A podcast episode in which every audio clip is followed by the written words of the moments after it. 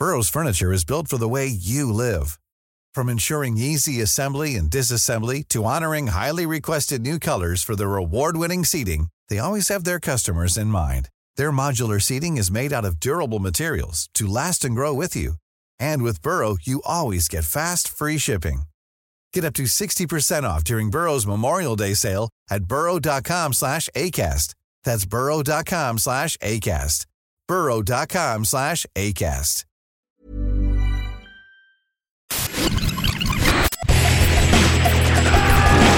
Bienvenue dans Stéroïdes, le podcast qui fait l'exégèse des gros bras.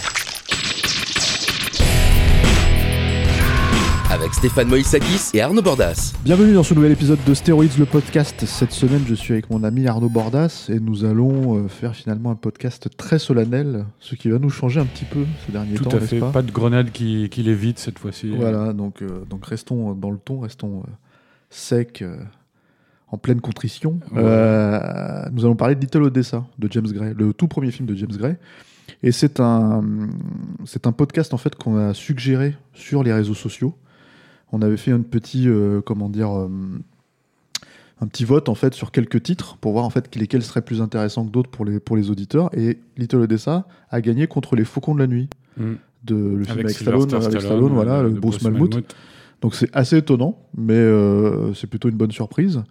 Voilà, donc euh, film de James Gray qu'il a tourné en 94, sorti chez nous tout début 95. Euh, vraiment un polar euh, solennel euh, étonnant, vraiment concentré sur une logique de, de même tragédie familiale assez sombre et assez, assez dure. Quoi. Arnaud, Tiens, ouais, et puis un premier film. voilà, pitch-nous le film. Un premier film d'un- jeune réalisateur qui avait, qui avait 23 ans au moment de, au moment de la production, tu vois, donc c'est quand même pas rien, quoi. Moi, ça me frappe, en fait, en revoyant le film, tu vois, ça, me frappait vraiment de... euh, ce truc de me dire, euh, tiens, le mec qui a fait ça avait 23 ans, quoi, tu vois, quoi. Euh, parce que c'est quand même un film assez, assez mature et assez, assez habité, assez euh, habité par des, thématiques euh, lourdes de- qui, sont souvent celles d'une personne qui est en général davantage euh, en milieu de vie, quoi, tu vois. Donc voilà. Le pitch, le pitch, c'est très simple. hein, c'est l'histoire d'un gangster qui est joué par Tim Ross, donc. qui, vient de la communauté juive russe de New York euh, et de, de Brooklyn plus de précisément. Brooklyn, en et plus, plus exactement, c'est vrai. hein. Euh, et qui revient dans son quartier euh, à la fois pour euh, remplir un contrat. Euh, il y va un peu entraînant les pieds parce que euh, il voulait plus remettre les pieds dans ce quartier. Et on va comprendre pourquoi. C'est parce que euh, son père l'avait chassé du domicile vu ses activités illégales il est en froid avec son père. Bon il y a son petit frère qui est joué par euh, Edward Furlong. Le père est joué par Maximilian Schell. Et, surtout, donc, je disais, il vient pour ce contrat et il vient aussi pour voir sa mère qui est mourante, qui est jouée par Vanessa Redgrave et euh, qui est atteinte d'une tumeur au cerveau. Et, euh, donc, voilà. Et donc, euh, à travers ce, en partant de ce point de départ, on va dresser le, portrait de, cette famille totalement dysfonctionnelle, quoi, et puis brisée par pas mal de- de tragédies, quoi. Euh, Et et des voilà. comportements aussi, parce que je pense que c'est un des trucs qui est assez intéressant avec le film, dans sa façon de dérouler Mm. justement les, les- la tragédie familiale, c'est euh, d'expliquer que la violence inhérente au personnage de, de- de- de Tim Roth, en fait, puisque c'est un tueur à gages, hein, Mm. euh, qui revient pour ce contrat-là, et qui en profite en fait pour renouer des liens avec son petit frère, quoi, qui est interprété par Edouard Furlong, comme tu disais. Bah, en fait, c'est un relationnel qui est très particulier, où lui-même déjà a un comportement de grand frère, on va dire, un petit peu, euh, comment dire, euh, dur avec son... son, son... Bah, il est dur avec son frère parce que par exemple, il y a cette scène, il y a cette scène où Furlong lui dit je t'aime. Tu vois, euh, et l'autre lui répond même pas en fait. Il n'arrive Ouais. pas à le faire parce qu'il n'en est pas capable. Quelque Mais part, il est quoi. quand même bienveillant et, Bien sûr qu'il est euh, et bienveillant, par mais- exemple, il le défend euh, Oui, oui. par rapport à la violence de son père. Quoi, tu vois. Et justement, c'est en fait c'est- ce qui est extrêmement bien fait, moi je trouve dans le film. Euh, Au-delà du, du- parce que voilà, en fait, quand on en a parlé, en fait, de- dans l'idée de parler de ce film-là, tu m'as tu m'as tu m'as dit, mais est-ce que c'est vraiment pour stéroïdes, Mm. sachant que euh, c'est certes un polar, mais beaucoup plus une tragédie familiale et finalement un drame. euh, à la fin plus que plus que- Ah oui, qu'un sûr. film euh, qu'un film policier quoi. Et je pense qu'en fait il y a des deux dans le film et c'est vrai que par contre le film tient sur cet aspect émotionnel et cet aspect euh, tragique quoi. Mm. Je crois que le mot tragique on va le mettre, on va, on va utiliser beaucoup dans ce podcast là. Ouais, ouais, non, évidemment. Après, euh, ce qu'il faut dire aussi, je pense, c'est que euh, et je pense que c'est principalement aussi pour ça que le, le, film est aussi habité. c'est que James Gray la, raconte un petit peu sa vie dans, dans, dans, ce film-là et en l'arrangeant évidemment, en, la, en, la, la, mettant dans le cadre d'un film de genre, tu vois, d'un drame criminel, quoi. Euh, mais en fait, ce qui s'est passé à, euh, l'époque, il était, il était déjà encore plus jeune, hein, il avait 18 ans, je crois. Euh, donc il était natif de ce quartier, il, est de, il a les mêmes origines, tu vois, à la fois juive et, et russe. et en fait, il expliquait qu'en une année, sa, sa, famille a été détruite. Quoi. Mmh. C'est-à-dire, il, il, explique, je crois que c'était en vers 1986, il dit en 1986, on était deux frères une mère et un père, toute une famille réunie autour de la table. Un an après, euh, ma mère était morte d'une tumeur au cerveau. Euh, mon père était dans des problèmes d'ordre financier pas possible. Quoi. il ne précise pas lesquels, mais je ne sais pas si c'est des trucs un peu mafieux ou pas. Mais bon, en tout cas, il y avait de gros problèmes financiers. et lui, et il a porté la culpabilité de ça pendant pas mal d'années. il est parti en Californie à l'université pour faire du cinéma, c'est ce qu'il voulait faire. Et donc, il a, il a laissé toute sa famille et il imaginait, en fait, un an après ce repas familial, euh, sa mère plus, euh, qui n'était plus là, son père qui était épisodiquement dans la maison et son frère tout seul à table. Tu vois, mmh. euh, et qui, qui, pensait à son frère à l'autre bout du pays, certainement. Tu vois. Donc, il disait voilà, en, en l'espace d'un an, notre famille a été totalement annihilée. Quoi. Euh, et, il gardait, cette, donc, comme je disais, cette culpabilité. Là, on a quand même spoilé parce qu'en fait, quelque part, en racontant ça, on spoil euh, plus ou moins ce qui se passe dans, dans, dans Little Odessa, il faut le préciser aussi. même, bah si même, si c'est dans l'ordre du polar et de, euh, avec des, des, des, enjeux, on va dire, dramatiques, mais aussi bah, policiers. Quoi. Le, spoil, c'est principalement la mer, mais mm. je veux dire, pour, pour, pour ceux qui n'ont pas vu le film et qui vont le voir peut-être dans la foulée de notre podcast, euh, ils verront que c'est pas un mystère. Hein. C'est-à-dire, c'est dès le, dès le début du film, on comprend qu'elle est mourante, cette et femme. Et c'est présenté de manière assez crue, en fait, assez, assez directe et assez.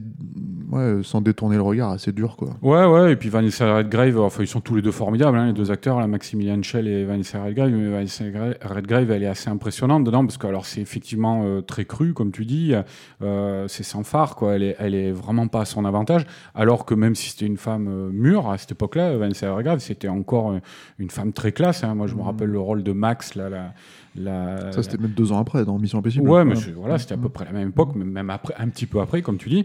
Et euh, elle était super classe, quoi, tu vois, mmh. dans, Mission Impossible. Quoi. Euh, donc, euh, donc, ouais, non, non. Et puis, tu as. et, puis tu as, les deux jeunes, là, les deux frères, joués donc par, par Tim Ross qui venait de, de, cartonner avec, enfin d'être révélé en tout cas par les films de Tarantino, La Réservoir Dogs et Pulp Fiction. Et puis Edward Furlong, qui donc semblait euh, vouloir s'éloigner un petit peu des blockbusters auxquels semblait les, le prédestiner l'énorme succès de Terminator 2. Quoi. Et puis éventuellement promis à une grande carrière aussi, parce que mm. mine de rien, en fait, ça a été une révélation dans Terminator 2, même si depuis on sait très bien que le pauvre a sombré dans pas mal de problèmes personnels, d'alcool, de drogue, etc. etc. à cette époque-là, faire un film justement comme Little Odessa, interpréter ce rôle-là et, euh, s'en tirer haut la main comme il le fait euh, au, milieu de ce casting-là, c'était vraiment une belle promesse en fait de se dire c'est, c'est un acteur sur lequel on peut éventuellement compter quoi. Mm. Et il y a encore quelques films derrière comme American History X, ce genre de choses, mais c'est vrai que en fait euh, voilà c'est c'est, c'est, c'est un film qui clairement dans sa carrière surnage. Little Odessa quoi. Ouais, bah, c'est-à-dire après c'est vrai que tu as cité American History qui est encore une histoire de, de, mm. de frères euh, assez complexe et tragique quoi. mais euh, mais c'est vrai qu'après ça peu à peu il va il va il va disparaître des, des écrans. Alors que c'est vrai que quand on le voyait à cette époque-là dans ces films-là dans Little Odessa on disait ce gars-là euh, dans 10 ans il, va... il a une petite dizaine d'années de carrière. C'est-à-dire qu'en gros il a fait Pecker après ce genre de choses chez, chez comment il s'appelle chez, chez John Waters quoi. Mm un petit film sympathique, même si ça reste très léger pour du John Waters, quoi. Mais, euh, mais c'est des films qui n'ont pas forcément marché. Et puis surtout, je pense que c'est quelqu'un qui a été starifié beaucoup trop jeune. C'est ça aussi encore le. C'est un enfant star en fait. Donc mmh, euh, mmh. c'est un cap assez difficile à passer, quoi. Mmh.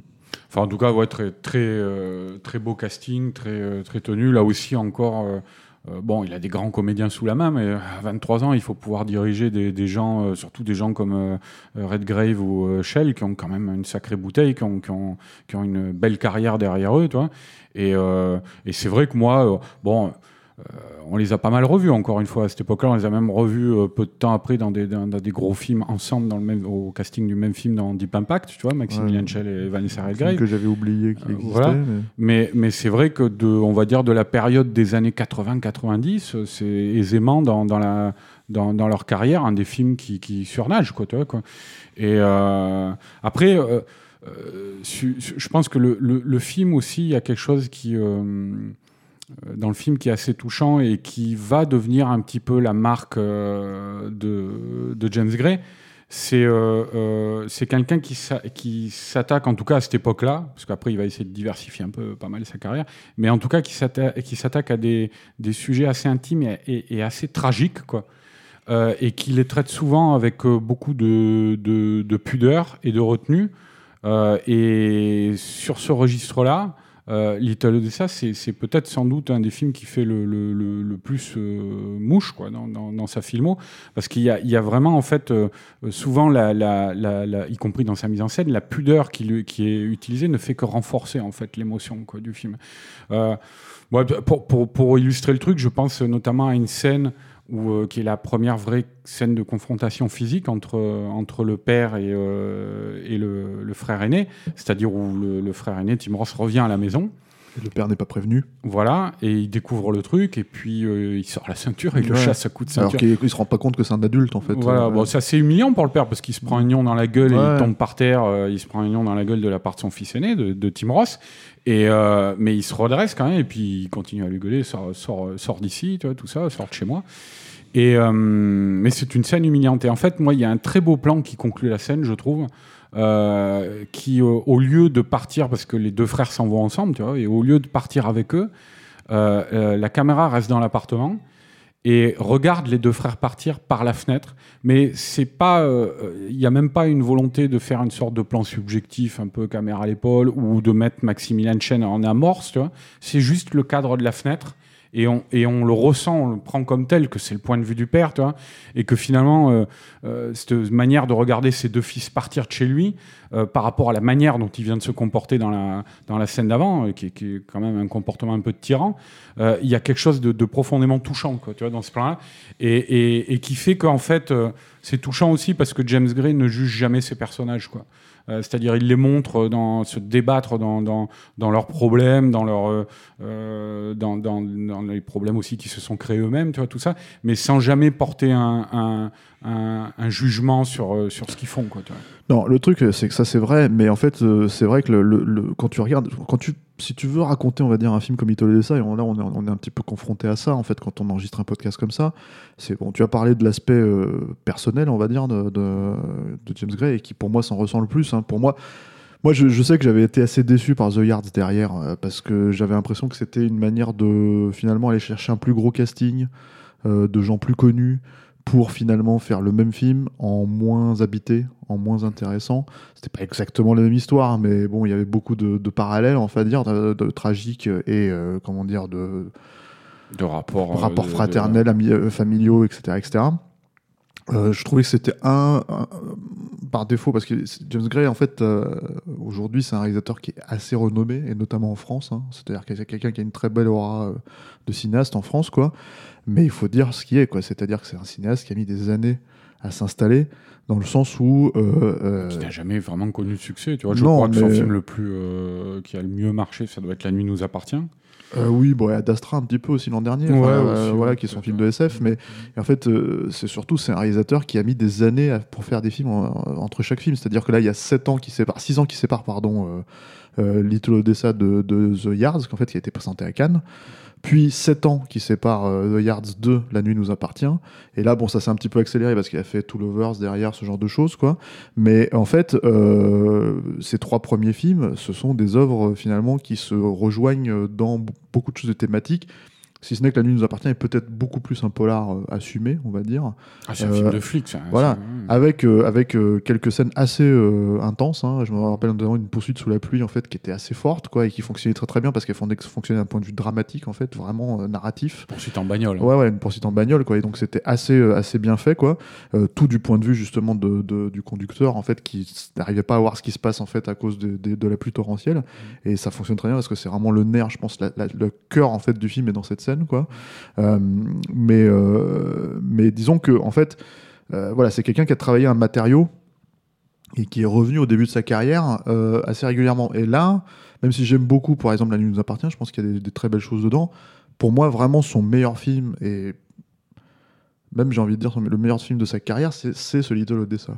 Alors pour des raisons, je pense, encore une fois, de maîtrise. Euh, plus qu'autre chose, même s'il y a des très très belles choses, encore une fois, Lost City of Z par exemple, Lost City of pardon, c'est un très très beau film. Euh, Ad Astra, il y, a, bon, il y a quelques trucs sympas, mais c'est, je pense que c'est un peu compliqué comme film. Quoi. Euh, c'est un cinéaste qui est très intéressant. Pour moi, tout son univers, tout ce qu'il avait raconté, tout ce qui était déjà là, en fait, il était dans Little Odessa.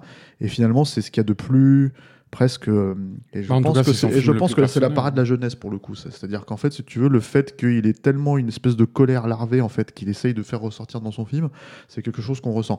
Et moi, par exemple, l'un des points, euh, l'un des enjeux intéressants euh, de Little Odessa, c'est son aspect euh, psychologique. C'est-à-dire sans être appuyé, jamais.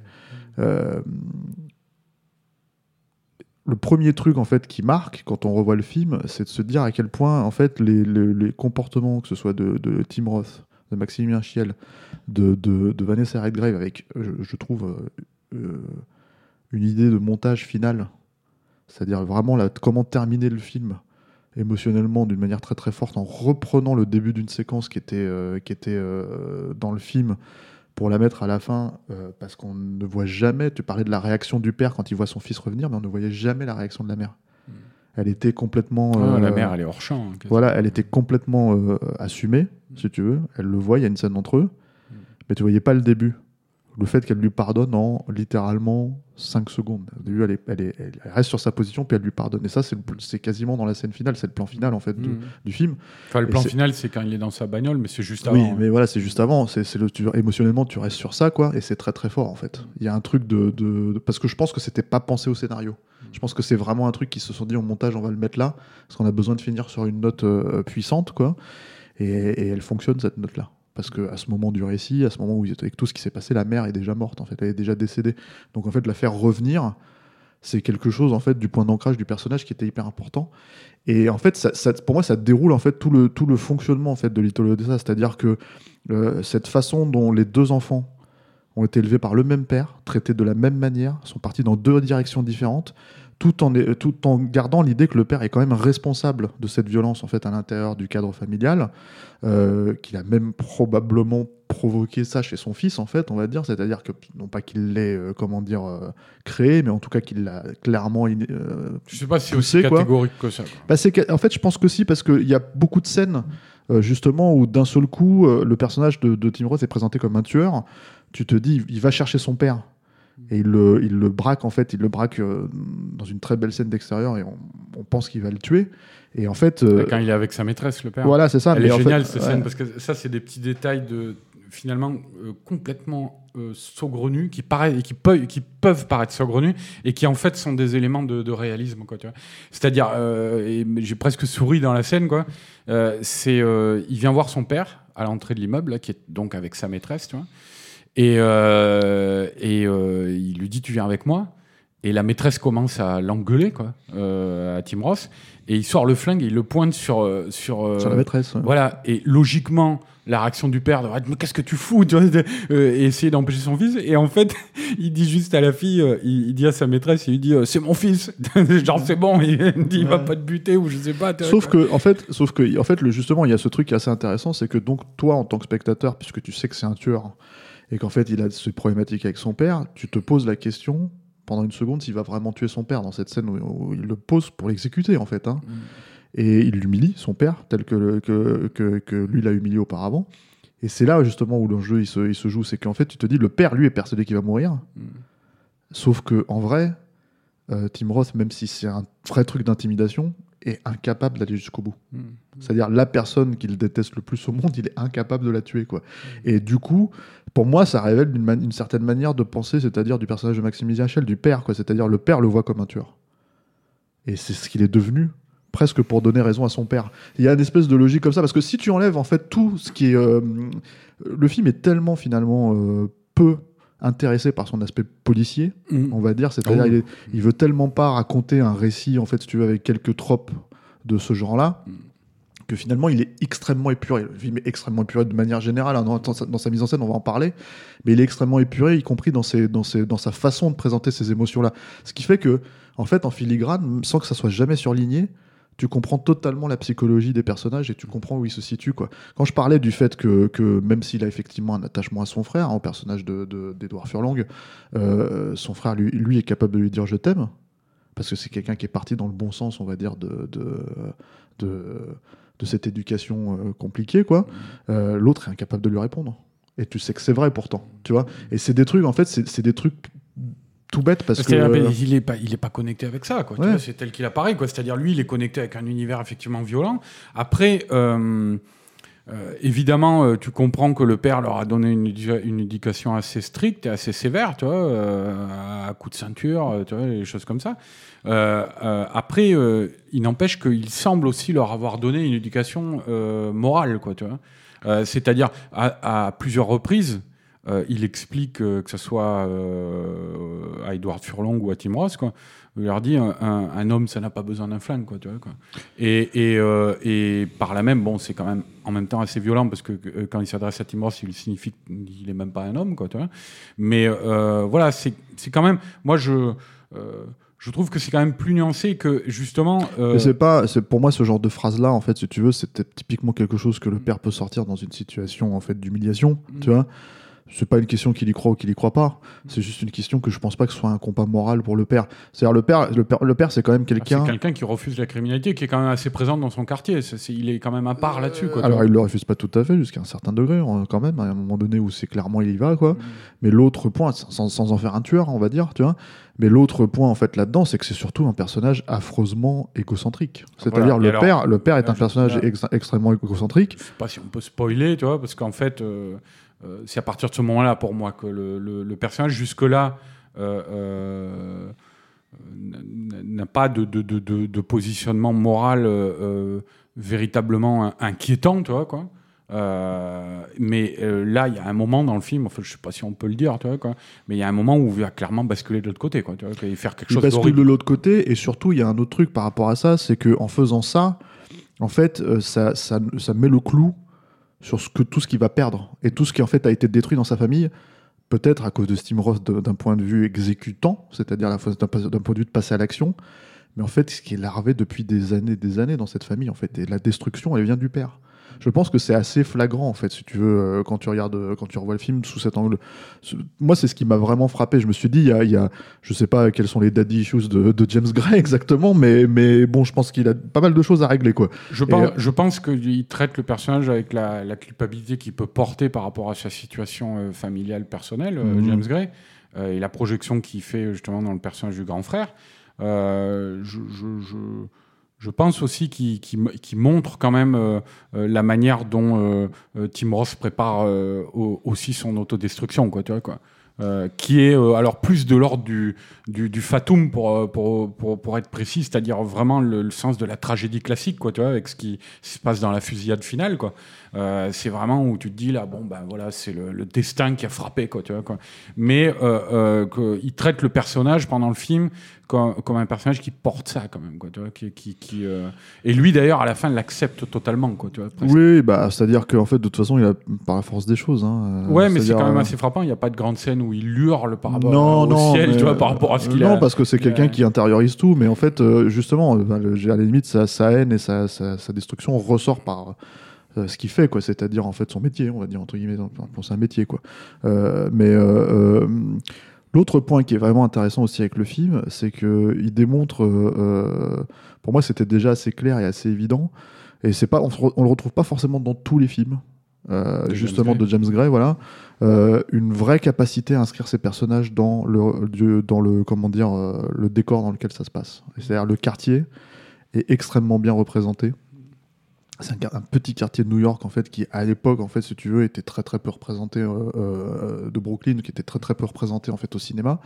C'est une petite partie du quartier de Brooklyn. Ouais, avec, avec, beaucoup avec la communauté russe quoi. Ouais. Et, euh, et, et, moi je, je, je pense que l'une des références c'est l'une des références de GTA 4. C'est-à-dire que assez clairement, je pense que quand, quand, ils ont vu un film, justement les, les Hauser et, et, et l'équipe de Rockstar, quand ils ont vu un film comme Little Odessa, en fait, je pense qu'ils se sont dit on peut effectivement traiter New York sous cet angle-là aussi. Euh, et je pense que le, ça a été le film a, a déclenché cette, cette comment dire cette, cette, idée de partir dans cette direction-là. Ouais, le film, le GTA 5, 4 pardon, ne ressemble pas à Little Odessa, hein, qu'on soit clair, mm. même s'il est un peu plus sérieux et un peu plus dur que, que, que les précédents GTA jusque-là. Mais, euh, mais, euh, mais je pense que c'est assez flagrant en fait. Je pense qu'il a aussi pavé un petit peu la, la, la voie vers euh, une autre euh, grande influence de, de, de GTA, c'est euh, les Sopranos. Mm. alors là, on est dans le cadre de la communauté italienne, évidemment, avec les Sopranos, mais il y a cette même vision finalement où on quitte en fait les, les, les cols blancs euh, scorsésiens armés de flingues, tu vois, Totalement, comme ça. Mm et euh, où on va vraiment avec des. Bon, il y, y, y, avait des petites touches comme ça aussi chez, chez Scorsese, hein, mais, euh, mais, mais là vraiment on va vers le, le quotidien, le New Jersey, euh, en l'occurrence dans Les Sopranos, tu vois, mais avec ce quotidien de, de mecs attablés sur, sur des chaises pourries devant des nappes à carreaux sur les deux, devantures de leur boutique, en survêt. d'un tout petit monde, quoi. Voilà, habillés en survêt avec de, ou des blousons en cuir miteux, mmh. tu vois, voilà, c'est un c'est une volonté un peu euh, d'aller vers le micro quoi tu vois du film de gangster. Ce, ceci étant dit je pense clairement que Scorsese c'est une référence euh, majeure chez, euh, chez James Gray sur ce film là pas encore une fois pas dans le milieu des pins pas forcément encore une fois dans la dans le l'un est très retenu très en pudeur l'autre est beaucoup plus expansif on va dire. Mais ça je pense que c'est aussi les racines euh, culturelles qui veulent ça quoi. Après on peut dire euh, qu'il est plus proche peut-être du Scorsese des années 70 tout quoi, à fait voilà c'est ça. de, non non mais, mais, par contre en termes de structurel et en termes de de, de, de, de ce qui l'anime en fait pour faire du cinéma ils sont partis en tout cas quasiment de la même euh, phase de départ quoi. Et en fait en gros c'est en ça qu'on peut les comparer si ce n'est que voilà enfin je veux dire en gros il dit, euh... dit lui-même euh, James Gray que c'est pour lui et c'est encore une fois c'est 94 hein, c'est ça mmh. euh, quand tu replaces un peu le film dans le contexte de cette année là euh, du, du, cinéma américain il disait à cette époque là euh, il y avait plus de films comme ça quoi. moi je voulais faire un film des années 70 quoi, vraiment, mmh. quoi. Et euh, tu as, as, cette volonté, quoi. Je veux dire, même dans la, la, la, la, photo assez naturaliste du film, tu vois, tout ça, qui changera de, du tout au tout euh, avec The Yard, tu vois, si l'histoire est assez similaire, c'est un film très éclairé, très travaillé mmh. au, niveau de la, au niveau de la photo, tu vois, euh, très pictural. Et, euh, et, voilà, mais c'est ça aussi qui est intéressant chez James Gray, moi je trouve, même si c'est pas un cinéaste qui me fait grimper au rideau, c'est que je trouve c'est quelqu'un qui cherche tout le temps à se remettre en question, d'aller. Enfin, je veux dire, quand il fait euh, le Lost City of Z là récemment, euh, faire un film d'aventure exotique comme ça euh, dans les années, euh, la fin des années 2010 c'est il euh, y, a, y, a, absolument plus aucun film comme ça produit par Hollywood à l'heure actuelle. Non, quoi, non, ça c'est clair. Et, euh... Mais bon, en tout cas, ce qui était vraiment aussi passionnant là dans un film comme ça, c'est vraiment de, de, voir comment, en tant que cinéaste, lui-même, parce qu'en en fait, dans Little Odessa, dans Little Odessa, c'est un film très posé. C'est-à-dire que vraiment, c'est un film millimétré presque même, j'ai envie de dire. C'est-à-dire que tu sens que chaque plan a plus ou moins été pensé. Euh, dans ce qui reste, on va dire, éventuellement, parce que je sais pas s'il y a des scènes coupées ou des choses comme ça, mais vraiment été pensé en fait pour euh, voilà il y a des, des, plans qui durent 15 20 30 secondes qui sont des plans fixes avec peut-être un léger euh, travelling avant ou ce genre de choses en fait pour vraiment inscrire les personnages dans le décor et plein de scènes en fait qui pourraient se passer finalement dans des dans des deux pièces ou dans des trucs comme ça en fait se passent à l'extérieur en te montrant un hiver à l'époque un hiver hyper de, rugueux le nombre de euh, plans euh, très réduit qu'il y a dans le film. voilà c'est ça il y en a 400 je crois un truc comme ça et en fait à, à la fin c'est hyper ça, ça fonctionne hyper bien parce que c'est hyper bien pensé et surtout avec euh, une énorme enfin malgré tout une énorme iconisation. C'est-à-dire pas une iconisation telle euh, comment dire euh, qu'on pourrait qu'on pourrait c'est-à-dire une, une façon de magnifier en fait un décor réaliste de quartier finalement un peu sordide et un peu comment dire euh, paumé d'un coin de New York quoi. Même si c'est bon c'est ça se passe un peu du côté de Brighton Beach aussi ce genre de choses quoi. Ouais, carrément ouais. qui a, qui a des qu'on connaît évidemment c'est comment t'appelles ça c'est C'est un peu triste hein, comme décor. C'est des décors peu assez triste, tristes mais qui sont renforcés par le, le- aussi le. Mais on connaît la grande roue, tu sais, euh, qui est aussi dans The Warriors, Ouais. par exemple, ce genre de choses. C'est là-dedans euh, aussi, quoi. Mais... C'était- C'est aussi renforcé par le, le- par l'hiver. hein, c'est un film très hivernal, euh, c'est- qui a été tourné d'ailleurs, il me semble, dans, au cours d'un hiver mais glacial, quoi. Mm. Et, euh, et, et c'est vrai qu'on on- ça se voit à l'écran que les, les acteurs ils se pèlent, quoi, tu vois, quoi. Mais oui, bon, voilà, c'est une, mani- une manière assez euh, naturaliste et minimaliste d'observer euh, ces personnages, quoi. Et moi, je trouve en fait surtout euh, de les inscrire en fait dans ce décor-là. C'est-à-dire qu'ils font partie aussi intégrante de ce quartier. Mhm. Et c'est-à-dire qu'en fait, d'une certaine manière, leur trajectoire aussi dans l'esprit de James Gray est, tra- est tracée par ce quartier-là. C'est-à-dire qu'ils appartiennent à ce truc-là. C'est quand même l'histoire d'un mec qui revient là. Et en revenant là, même s'il revient dans le giron familial, c'est là où tout explose, quoi. Ouais, Donc, euh, ça c'est marrant ce que tu dis parce que je me, euh, quand je revoyais le film, je me, je, me, je me faisais la réflexion que Tim Ross en fait il joue son personnage où euh, il avance constamment, il regarde pas autour quoi, tu vois. Euh, il va buter un mec, il le bute, il va chez son père, il rentre. C'est quelqu'un qui est presque mécanique quoi, dans, dans sa manière d'évoluer. Et en fait, tu as, l'impression que non seulement il connaît bien ce quartier, quoi, tu vois, donc euh, il n'a pas trop à chercher, quoi, il va là où il doit aller, euh, mais en plus que comme il n'avait pas envie d'y revenir, euh, il essaie d'avancer, d'aller assez vite, d'aller au point directement, quoi, tu vois, quoi. Et bah, ça, après, je sais pas si c'est de la direction d'acteur ou de l'intuition de la part de Tim Ross, tu vois, mais mais bon, c'est un grand acteur, hein, Tim Ross, de toute manière. C'est un acteur Mm. qu'on voit plus beaucoup. C'est Malheureusement, dommage. ouais, ouais. Euh, bon, là, j'ai appris récemment qu'il allait reprendre son rôle de l'abomination dans la série euh, Marvel euh, Miss Hulk. super. Mais- Ouais, c'est pas c'est pas le plus grand rôle de sa carrière, quoi. Mais euh, mais ouais, ouais c'est un acteur euh, bah, peut-être pas autant qu'Edward Furlong, mais c'est un acteur qui manque à l'heure actuelle. Clairement. Après, le truc, ce qui est aussi très intéressant, je trouve, avec le film, c'est que je pense qu'il faut le préciser, c'est que ça pourrait très facilement être un film lourdingue. Mm. Vraiment, ça pourrait être très facilement un film chiant et, euh, comment dire, pas habité du tout parce que justement, on plein dans le pathos. Et Après, moi, je c'est du trouve. vécu aussi. hein. Alors c'est du vécu, mais, mais tu peux aussi Oui, il y a des gens qui avec du vécu qui sont chiants. Mm. tu peux te planter. Hein. Et, euh, et euh, le truc, c'est que justement, en fait, ce qui est hyper intéressant là-dedans, et c'est même ce que j'aime le plus en fait euh, dans ce film-là, c'est que euh, c'est un film qui n'a pas d'humour. Mm. C'est un film qui, enfin, très peu. S'il y a une scène qui est très drôle et qui est complètement, euh, comment dire, euh, enfin, c'est presque, c'est même pas, c'est pas comme un cheveu sur la soupe parce que c'est très noir en fait comme humour. C'est, sais, à un moment donné, il va, il va chez des gens qui tiennent une espèce de landromat là, de, de, de trucs de laverie automatique ou je sais pas quoi, et c'est avec ces mecs-là qui, qui, qui fait son coup, euh, qui fait son, son, le coup sur lequel il est, il revient justement pour tuer un mec, quoi. Et en gros, ces mecs-là, il y a un moment donné, il y a un mec qui est en train de leur dire si vous m'avez piqué ma béquille, vous m'avez piqué ma, béquille- ma jambe en bois, tu sais ma jambe en bois, bande de cons, vous m'avez Ouais, piqué la jambe de c'est bois. Il fait mais qu'est-ce que tu nous fais chier? Et le mec en fait il le vire. Et il fait je reviendrai, je- vous avez ma jambe en bois. Et puis tu te dis il, se passe, il passe à la séquence. Ouais, tu vois, il sont en train de jambe parler. tout court, hein, il dit juste Ouais, ouais, c'est ça.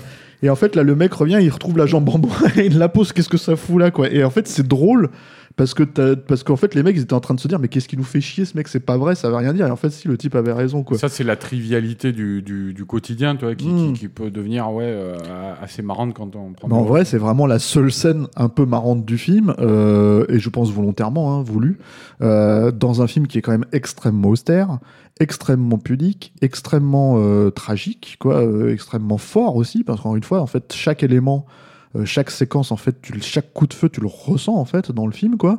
Euh, chaque trahison, chaque, euh, Bah, chaque. C'est-à-dire, tu sens que c'est une sorte d'escalier, quoi, qu'on grimpe et qui va aller jusqu'à. parce que tu, sais très bien, c'est- c'est pas une question de que le film. euh, comment euh, révèle maladroitement euh, sa trajectoire, tu vois. C'est c'est le c'est propre. de- inéluctable. Voilà, c'est l'inéluctabilité, c'est le propre de la tragédie, quoi. Voilà. tu vois, C'est que tu sais que les personnages vont dérouiller à la fin, quoi. Et, et du coup, en fait, euh, voilà, ce film, ce film qui aurait pu être totalement, finalement, qui sent la mort, hein, faut être honnête, parce que c'est un film sur ça. quoi, ah oui, c'est vois. un film très mortifère. Voilà, hein. bah, il- en fait, il est assez vivant, Mm. étrangement. C'est-à-dire qu'en fait, dans sa façon justement d'inscrire les personnages dans le décor, dans ce quartier qu'il connaît lui même très bien, en fait, si tu veux, James Gray, dans sa façon en fait de les iconiser, même si c'est des figures du quotidien qui ont, des, les mêmes problématiques éventuelles que n'importe qui peut avoir dans, le cadre familial, euh, même s'il y a la maladie de sa mère, même s'il y a tous ces trucs-là, en fait, euh, c'est extrêmement euh, vivant, extrêmement habité, extrêmement incarné. Et c'est, moi, je trouve le, le- ce qui, ce qui vraiment, en fait, m'a frappé en revoyant le film aujourd'hui. C'est-à-dire, moi, c'est un film que j'avais adoré à l'époque, il y a 25 ans, quand je l'ai vu en salle, euh, 26 ans maintenant, mais, euh, mais c'est pas un film sur lequel tu reviens régulièrement non plus, parce que c'est pas rigolo à regarder, c'est pas fun, c'est pas machin, mais, mais en fait, en le revoyant comme ça, tu... mais dès le début, je me suis dit, putain, il est très très fort ce film. Ça, Ouais. pourrait, être, ça pourrait vraiment être un film. euh, j'avais peur, en fait, en redécouvrant, de me dire, ah putain, c'est- en fait. euh, Ok, j'étais un peu jeune, j'ai tripé ce genre de truc, mais en fait, c'est, non, en fait, au contraire, c'est très habité, quoi. Ouais, et il y, a, un- y a un côté aussi euh, comme ça, c'est un film assez euh, plein en fait, quoi. Euh, parce que ouais, moi, je pense que le, le- en fait, le dernier plan et le premier plan du film, qui est le même, euh, c'est-à-dire Tim Ross dans sa voiture, quoi. Et Le premier plan, en l'occurrence, il est dans sa voiture, il attend euh, un, contrat qu'il doit aller exécuter, là, tu vois, d'un type, et puis il sort de sa bagnole, il traverse la rue, il le bute d'une balle dans la tête, ou dans le ventre, je crois. Euh, et le dernier plan où il est tout seul dans sa voiture, tu vois. Et en fait, il y a, clairement, à travers cette boucle bouclée, tu vois, et à, à l'intérieur de laquelle euh, le, le personnage aura, son univers aura radicalement changé, tu vois. Euh, c'est une allusion claire à, à- à l'histoire qui a motivé le- la création de ce film dont parlait euh, James Gray, c'est, c'est-à-dire cette histoire du repas familial, tu vois, où euh, Mhm. un an après, euh, euh, on est dans la maison, il y a la table, il y a le y a décor, tu rien, vois, quoi, ouais. mais tout a changé. Quoi, tu vois. Et là, évidemment, il se mettait du point de vue de son frère, tu vois. Quoi. Mais, mais voilà, ouais, non, il y a, il y a- je pense que c'était quelque chose qu'il avait besoin d'exprimer à l'intérieur d'une œuvre. Et, euh, et, et parce qu'il l'avait vécu et puis que ça le bouffait, quoi, tu vois. Et ça, ça a été peut-être une sorte d'exorcisme un peu pour lui. Mais, euh, mais voilà, ça, enfin, le film, il est, il est innervé par tout ça, quoi, tu vois. Voilà, donc très très beau film, Mm. vraiment. Alors, très belle, euh, pas redécouverte, parce que je connaissais bien le film, mais vraiment confirmation que c'est vraiment un, tr- un très très beau film. Mm. Malheureusement, quasiment invisible. C'est-à-dire que, en fait, en Ah gros, James aujourd'hui. Il dit que c'est, euh, il est, il est euh, catastrophé par ça parce que le film, je crois que le négatif d'origine n'existe plus. Ah, d'accord. Euh, ouais, il dit c'est très compliqué quoi là. De, de- de- Il, il aimerait bien, j'ai l'impression, ressortir le film parce qu'il a l'air d'y être attaché, mais c'est compliqué Et avec les et- éléments qu'ils ont sous la main. Et pourtant, c'est un film qui a 25 ans seulement. Quoi. Mm. Et, Ouais, mais ça a été un petit film aussi, tu vois. Quoi. C'était, oui, oui, c'est un petit film, mais qui était quand même distribué à l'époque aux États-Unis, en tout cas par, par New Line. qui a eu un, qui a petit, été un récupéré. succès d'estime dans les festivals. Je crois qu'il avait eu le. Lion d'argent à Venise. C'est possible, semble. ouais, je sais plus. Mais, mais, euh, mais en tout cas, en fait, euh, aujourd'hui, le seul moyen de le voir en France, en tout cas, il n'est pas, sur les- il est pas sur les plateformes de streaming, il n'est pas en VOD. C'est en fait de, de- si, vous, si vous avez votre DVD d'époque en fait qui était sorti qui était en plus euh, de mémoire pas terrible quoi. Donc euh, de- c'est quand même un peu dommage euh, de surtout pour un cinéaste de, de la trempe de James Gray, et, on va dire euh, reconnu aujourd'hui en fait. hein. quand même c'est un cinéaste qui va à Cannes, qui, euh, qui est comment dire euh, qui est plébiscité par le- la critique quoi. Enfin, qui n'a jamais été récompensé à Cannes. Non, mais qui est s'est même plébiscité, fait quoi. souvent huer quoi, à. Cannes. hein. Oui. Il, il, il en parlait aussi de sa, sa- son vécu à Cannes. quoi. C'est c'est un mec assez bizarre. hein, je veux dire, euh, il le dit aussi. euh, en fait, il n'y a, y a qu'en y a qu'en Europe où mes films sont distribués où ils marchent un petit peu. Oui. Parce qu'il disait aux États-Unis, euh, ça marche pas. Alors peut-être, je sais pas, il faut, je me rappelle plus le box-office d'Ad Astra. Tu vois, on voit que ces dernières années, il a essayé de tourner des plus gros films avec des, des plus gros acteurs. Tu vois. Mais c'est vrai que c'est un film, un mec qui pendant longtemps s'est plaint, euh, oui, quelque part un petit peu de, de ça. Quoi, tu vois. Bah, après, bon, il a quand même la capacité d'aller euh, de charrier des acteurs euh, célèbres, euh, tu vois. Ça, il- l'a toujours Ouais, dit. ouais. Il a dit les, mes seuls alliés, en fait, c'est les acteurs. C'est pas le public Mm. euh, qui vient pas, c'est pas les producteurs euh, qui, qui me détestent euh, par rapport au film que je fais. C'est les acteurs. Il Mhm. dit c'est à eux que je dois mon salut parce qu'ils m'ont toujours soutenu, ils ont toujours été là. Et on parle d'acteurs, on parle de grosses stars quand même, quoi. Tu vois, Ouais, euh, bah, notamment les derniers, Brad Pitt. euh, Brad Pitt, il y a eu Joaquin Phoenix il y a quelques années, Mark euh, Wahlberg, hein. Mark Wahlberg, donc Mm. voilà, c'est, c'est, c'est, euh, ça se pose là quand même quoi. Mm. Mais donc voilà, donc c'est, c'est vraiment dommage le- que le film soit, soit vraiment pas disponible. Bon, apparemment il a quand même une certaine popularité, si on en croit en tout cas auprès de nos auditeurs, puisque puisque c'est vraiment le film qui a été voté. Euh, on euh, va pour, voir s'il y a euh, des éditeurs vidéo qui nous écoutent. euh, et si c'est possible de le sortir de façon, sortir. de façon propre en HD. Voilà. Mm. Éventuellement dans une remasterisation, mais si la péloche n'existe plus, enfin si le négatif original n'existe plus, ça va être chaud quoi. Mm. Merci Arnaud. Merci à toi, Steph. Merci à nos auditeurs, euh, à ceux qui ont voté pour le film. hein. donc voilà, j'espère que, que euh, bah, vous n'avez pas voté pour rien, que vous êtes content de ce podcast. Euh, merci à nos tipeurs qui nous soutiennent depuis maintenant plusieurs mois. Euh, et si- grâce à qui, et à qui je suis là. Voilà, puisqu'on enregistre en, en, euh, direct live euh, De Paris, des voilà, studios de- live et de- direct, des studios de De Capture Cognac. Voilà. Merci euh, donc à ceux qui ont typé, merci à ceux qui, euh, qui, euh, qui nous soutiennent depuis toujours. Pour nous soutenir, une adresse c'est tipeee3e.com capture mag, c'est les mots-clés. Vous pouvez nous écouter sur tous les podcasts habituels. J'ai- J'aimerais bien remercier Alain, mais il n'est pas là, on enregistre un peu Ah ouais, nous-mêmes. voilà. Et je le remercie quand même parce qu'il va quand même se faire chier à monter le, le- tout l'épisode. quoi, voilà. Et puis moi je vous dis à la prochaine avec un prochain film. Au revoir.